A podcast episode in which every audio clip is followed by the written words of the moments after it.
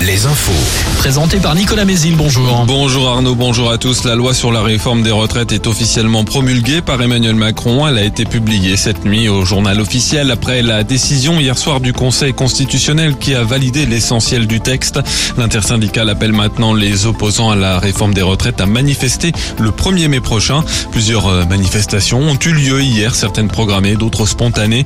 Une enquête est en cours à Rennes où des feux ont été allumés devant les portes d'un commissariat de police du couvent des Jacobins.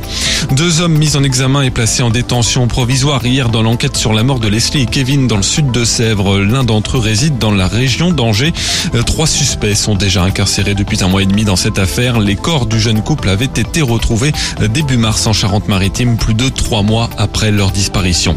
À le corps retrouvé dans la Sèvre niortaise hier correspond à celui de Marciano. C'est ce qu'indique le parquet dans un communiqué. Les résultats d'analyse sont attendus pour une identification formelle. Le petit garçon de 7 ans autiste avait disparu dimanche après-midi. Selon le courrier de l'Ouest, il aurait échappé à la vigilance d'une proche de la famille qui le gardait avec ses deux frères.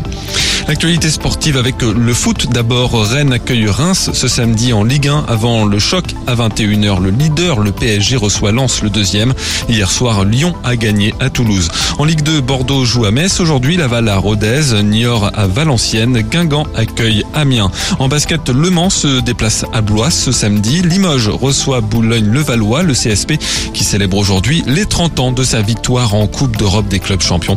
En National 1, les Vendéens des Sables d'Olonne qui luttent pour le maintien reçoivent ce soir les Alsaciens de Kaisersberg. Et puis le départ des 24 heures du Mans moto sera donné tout à l'heure à 15h. 54 motos en course jusqu'à demain après-midi. Enfin, le temps ensoleillé, sauf sur la Sarthe, le centre Val-de-Loire et le Limousin où l'on garde un ciel plus nuageux. Quelques éclaircies font tout de même leur apparition. Les maxi entre 12 et 16 degrés. Retour de l'info à midi. Très bonne journée à tous.